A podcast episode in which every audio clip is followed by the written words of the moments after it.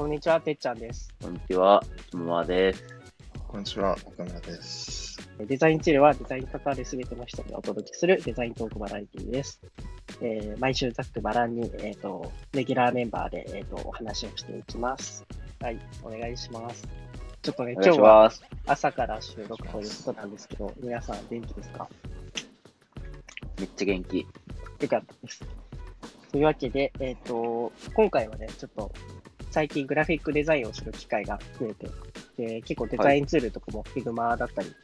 えっ、と、そういう結構簡単に触れるものが増えてきた中で、そういうこうデザインツールでグラフィックデザインを作るのっていいのかな、悪いのかな、みたいなところとかをちょっと話していければなと思っています。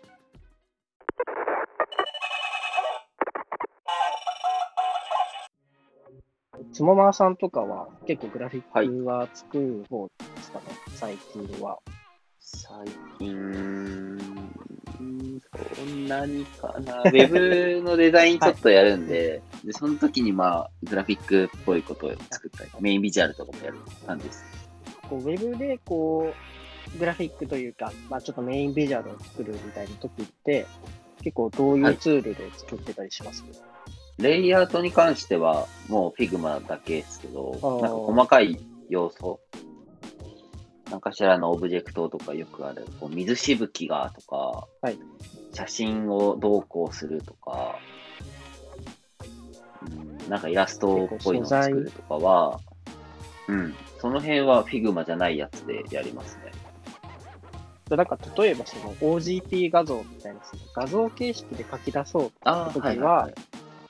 もう、うん Figma の方でその素材を組み合わせて書き出す感じですかね。ああ、OGP は際どいかも。OGP は俺、いられで作っちゃうかも。なるほど、その画像系とかは見られる。そう。あの、うんとね、ロゴだけの場合は Figma でやっちゃうし、最終的に Figma に入れとくんだけども、はい文字とか、あとね、細かい詰めがやっぱ Figma できなくて、そこはいられでやります。なるほど、そうですよね。結構確かに Figma の、まあいいところは結構簡単に操作感も結構簡単に使えるし、いいけど、文字詰めとかのところってまだ機能が、こう、なんだろう、そんなにいられほどではないじゃないですか。だから結構僕も。Figma でちょっとグラフィック作っちゃおうって思って、作ってみたはいいものの、結構バナーとかになると、あの、結構文字詰めとかしたくなるじゃないですか、普通にカーリングとか。うん。それで、後々、ねあ、やっぱ、いられとかフォトショーで作っとけばよかったな、みたいなってことは結構ああるんですよ。いや、めっちゃある。ありますよね、結構。か、そう。それあるから、俺 Figma じゃバナー作んないかも。それは、その、やっぱ文字とかそういうのがあるから、ちょっと Figma やめとこうみたいな感じなんですか、うん。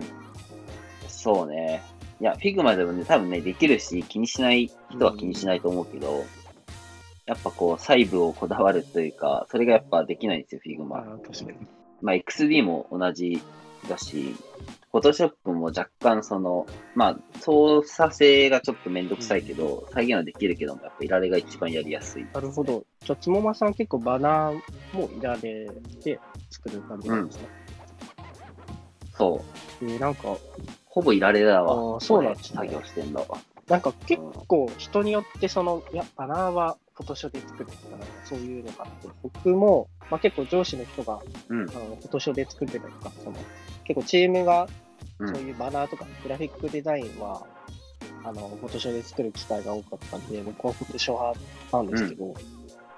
なんかいられでその、なんだろう、マージンとか測るときってどうやってやるんですか？ああ、マージンは一応ね、えっとね、あのー定規を引いてガイド作るっていう感じにするのと、あとはグリッドを使ってる。あの、いられにグリッド機能があって、それをやると、こうなんか四角い、なんかまマス目状にアートボードがなるんですよ。なるほど、なるほど。それで感覚作っちゃうかも。それで結構、なるほど、なんか、うんまあ、目でこう整えたりとか、そう。あの、いられは本当に目でやっちゃう。そうねあの、ピクセルとかあ無視しちゃあー結構その UI 出身の僕からすると結構そのちゃんとマージンを8の倍数で作りたいなっていうのがあって、その ああ、バナーでなるほどね。結構、確かに。あの、テンプレートとか何かしらのこう、汎用的なものを作るっていう場合は、その8の倍数でやった方が楽かもしれない。うん。運用が結構多い、その、なんかいろんな形、なんだ、いろんな画像で写真回展開したいみたいな時に、結構、ああ、なるほどね。 Figma とかが結構やっぱ最近便利になってるかなっていうのはありました。そうね。運用考えるんだったら Figma でやるかも。うんで、そのグラフィックデザイン、グラフィックデザインっていうかなんかその文字詰めとかそういう概念を理解してる人だけのチームだったらイラでやっちゃううんだかな。からまあ、その、なんか質を高めたい感じで、こう、一本のグラフィックをバンって作りたいのか、それともこう、何パターンかこうサクッといろいろ試して作りたいのかみたいなうん。感じで結構分けてるんですかね。そうだね。なんか、現にデザチルも今、あの、サムネイル画像をはい Figma で管理してるじゃないですか。あれ、んめちゃめちゃ便利だなっていつも、まあ、てっちゃんがテンプレートを作ってくれたんですごいいつもありがたいなと思いながら使ってるんですけど、Figma でうん。あの、コンポーネントとかも、その、僕らの顔の画像と名前でコンポーネント化されてるから、もう簡単に切り替えていつもサムネイル作れるんで、そういうとこはやっぱ、Figma が便利だなって思いますね。うんそうね。便利。結構やっぱテンプレート作っとけば、もうやっぱコンポーネント機能、結構やっぱりグラフィックとも相性が良くて、その運用系の。やっぱサムネとかはめちゃくちゃ、そう書き換えるだけでいいみたいな安心。うん。あと結構 Figma、実はなんか、あのプラグインとかで、あの、車体にできたりとか、あとはうん。文字詰めとかも一応ショートカットあるんですようん。あったりするんで、まあ、できなくもないみたいな。でも結構、そうね。まあ、ちょっと無理やり感はあるけど、まあ、うん運用目的とかで考えるんなら結構 Figma すごい使いやすいし、使いやすいあ。と多分なんかどっかのツイートとかで見たんですけど、その、結構、うんマーケチームとかと一緒に結構バナーとかを数運用して、こう、なんだろう、PDCA 回してたりするととかは、もう Figma でうん。その、まあ、画像も作るし、そこで、なんかこう、振り返りをするというか、あ、このバナーの成果うん何パーセントにしたとか、よかったです、みたいな、その、こう、そこで全部、そのバナーに関するこう情報が載ってるから、すごい、わ、これはうん、なんか扱いやすそうだな、というか、みんなそ、うん。とりあえず Figma に集集まっとけばいいみたいなところで、結構その Figma の可能性を感じるなというか思いましたね。わかる。なんかちなみにその文字詰めの機能があんまりこう充実してないとかっていう話が出てたけど、てっちゃんとかは、そそれを今後 Figma に求めていきたい派ですか？ああ。まあ、あると嬉しいかもしんない。あそう、なんかな、ベースラインが調整できないんだけど、あ、うん。ベースラインが調整できたら結構嬉しいかなとか、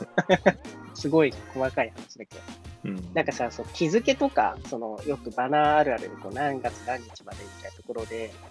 一つのテキストボックスで違う大きさのこうテキストをはい。扱いたいみたいな時に、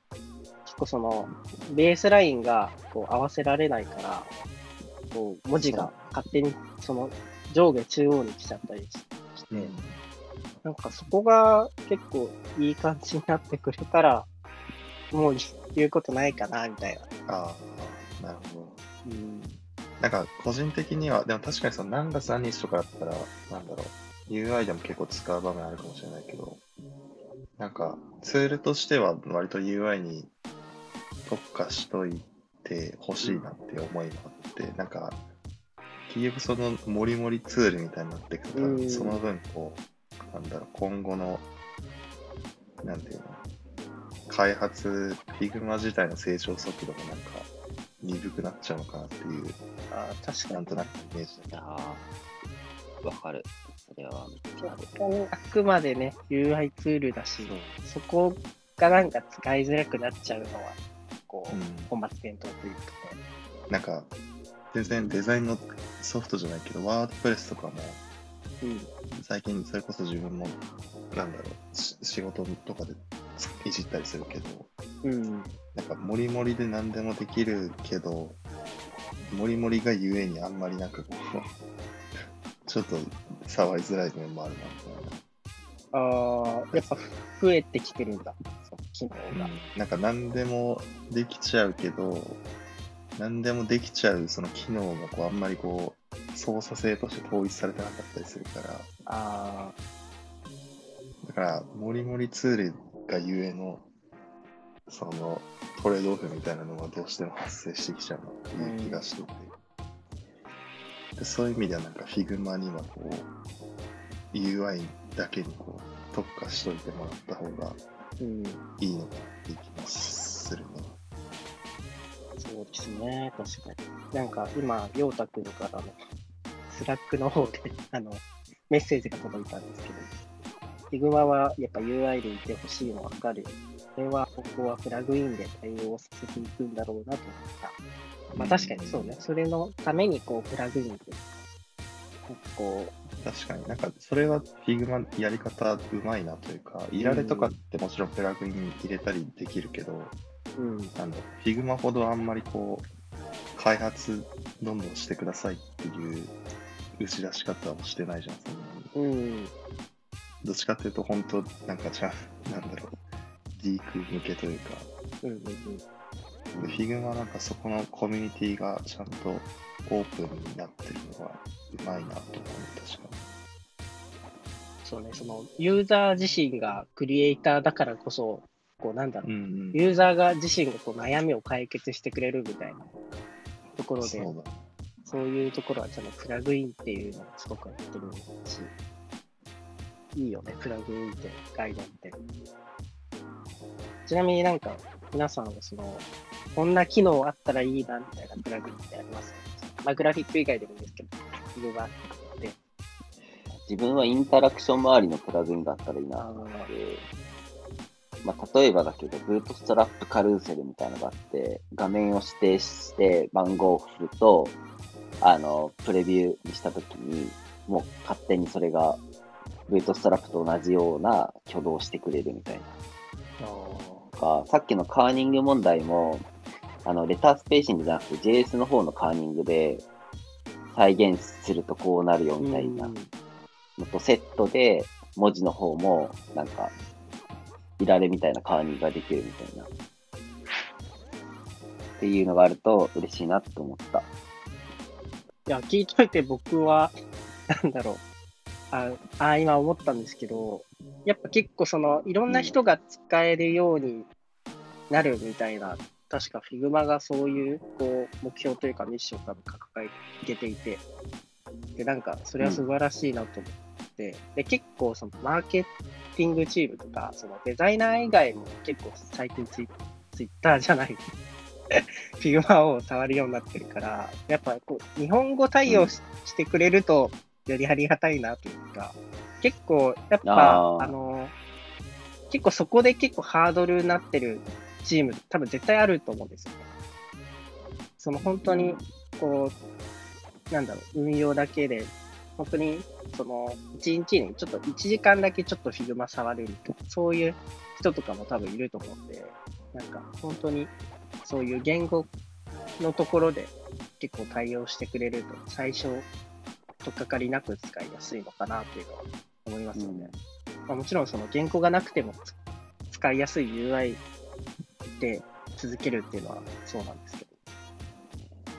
そうですね。言語の壁はあるね。結構しょ、結構もうデザインツールで英語で、まあ僕はスケッチから入った人なんですけど、もう慣れちゃってるから、あんまりなんか、英語って感じないと思うんですけど、多分皆さんも。そう。でも結構、よくよく考えると、英語だし、みたいな。意外とちょっと、正正直、言語はアラビア語でなければ そうですね。アラビア語でなければいや、でうんも、フランス語とかだとなかなかわかんないですよ、多分。ちょっとその文字ねの感じで、あこれはあれだなみたいな。なんかもうね、訳できて、それがもうなんか、ルール化してるのがわかるもの。うんうんその、そのルールがわかるんだったら全然いいの。だから中国語でも韓国語でもいいけど、訳せるなら、アラビア語だけはきついな。アラビア語だったらもう全部逆になります。し、左右。反転しちゃうからそうなんです。レイヤーパネル右にあるしみたいな、こう、いろいろ使いづらいかもしれない。